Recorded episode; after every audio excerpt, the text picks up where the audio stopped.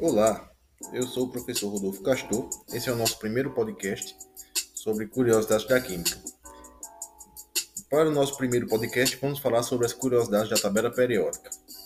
É, a tabela periódica é um esquema elaborado para organizar os elementos químicos seguindo uma ordem lógica.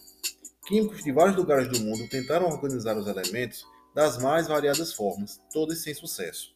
Mas, só em 1869, dois químicos, Dmitry Ivanovich Mendeleev na Rússia e Julius Lothar Mayer na Alemanha, sem saberem um dos estudos do outro, elaboraram propostas bem parecidas para essa organização dos elementos. Só que o alemão não publicou seus estudos ao contrário do russo, que até hoje leva todo o crédito. O modelo proposto por Mendeleev organizava os elementos de acordo com a ordem crescente de massa atômica, ou seja, a massa de cada átomo. Com isso, ele conseguiu prever as massas de elementos que ainda nem haviam sido descobertos.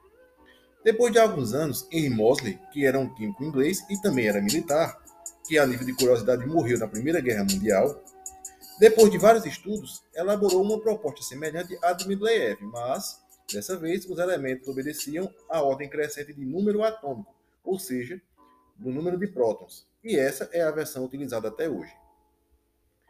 Em termos de estrutura, a tabela periódica é formada por sete linhas, chamadas de períodos, e por 18 colunas, chamadas de grupos ou famílias.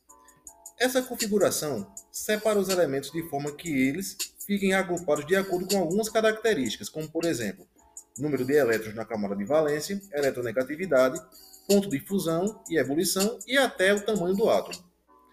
Cada elemento químico tem um nome, cuja pronúncia varia de acordo com o idioma. Por exemplo, em inglês, ouro é gold, prata é silver e cobre é copper. Para isso, na tabela se adota um símbolo universal para cada elemento, ou seja, em qualquer parte do mundo os elementos são reconhecidos pelos mesmos símbolos.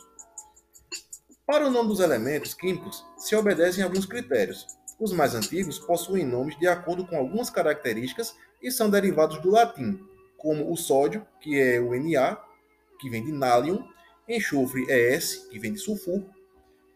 A propósito, existe também o ácido sulfúrico, que é um ácido à base de enxofre. O fósforo é P, de fósforos, que significa aquele que traz luz, por ser um elemento fosforescente. Chumbo é Pb, vem de plumbo. Tungstênio é W, que vem de wolfrânio. Mercúrio é Hg, que vem de hidragírios que inclusive o mercúrio é um metal líquido prateado, presente em termômetros antigos. E é um metal bastante tóxico. Tenham cuidado com o manuseamento do mesmo. Cobre é cuprum, ouro é AU, vem de aurum. Inclusive a Lei Áurea, que aqui no Brasil libertou os escravos, é, tem esse nome porque significaria lei de ouro. A prata é AG, que vem de argento. Inclusive o nome da Argentina é, é em homenagem ao Rio da Prata, né, que é um rio que corta a Argentina, e esse nome também dá, nomeia um time do mesmo país, né, que é o River Plate.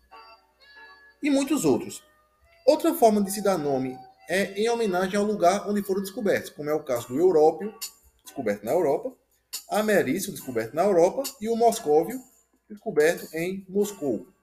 E por fim, em homenagem a grandes cientistas, como o Cúrio, em homenagem ao casal Pierre Curie e Marie Curie, o Einstein, em homenagem a Albert Einstein, o Rutherford, em homenagem a Ernest Rutherford, o Bório, em homenagem a Niels Bohr, o Meitnério, em homenagem a Lise Meitner, e vários outros também. E por aqui nós finalizamos nosso primeiro podcast. Fiquem com Deus e até a próxima.